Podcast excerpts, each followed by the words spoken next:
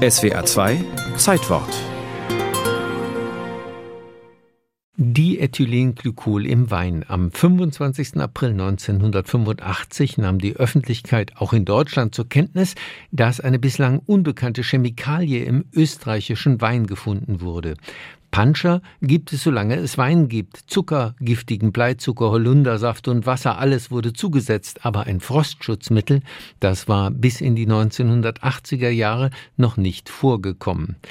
Zwei Tage vorher hatten österreichische Behörden im eigenen Land offiziell vor diesem Stoff gewarnt, mit dem Winzer harmlose, liebliche Weinchen zu edelsüßen Beerenauslesen aufgemotzt hatten. Da wurde dann die Panscherei öffentlich. Bekannt war sie schon länger, sagte damals Herbert Dobrowolny vom österreichischen Rundfunk ORF. Dabei war die Weinpanscherei schon jahrzehntelanger Usus in Österreich.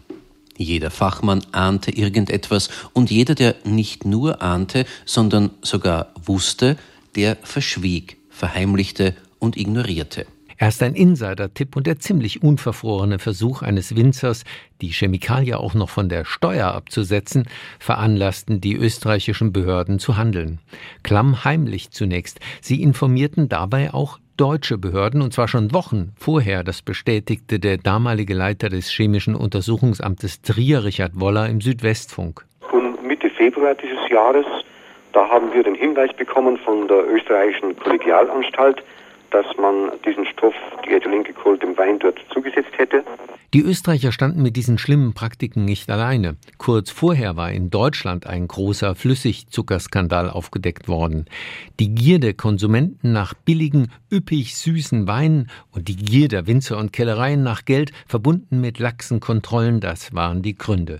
Und auch Glykol zog schnell eine Spur nach Deutschland. Denn auch hier hatten Kellereien gepanscht. Nicht mit der Chemikalie selbst, wohl aber mit österreichischen Billigauslesen. Die hatten sie nichts ahnend mit ihren eigenen verschnitten, ebenfalls illegal und massenhaft. Nun warnten auch deutsche Behörden. Im Radio kamen nach den Nachrichten statt Staumeldungen die Glykolwarnungen. 1976er Mittelheimer Es handelt sich dabei um einen 83er Westhof 83er Wachenheimer Dom 83er Dürkheimer Feuerberg Auslese Anbau. In Österreich kippten Kläranlagen um, weil Winzer gepanschte Weine schnell in die Kanalisation laufen ließen, bevor die Kontrolleure kamen. Und in Deutschland wurde aus dem Weinskandal, der nur einige Wochen anhielt, bis die Ware aus dem Markt war, ein langlebiger politischer Skandal.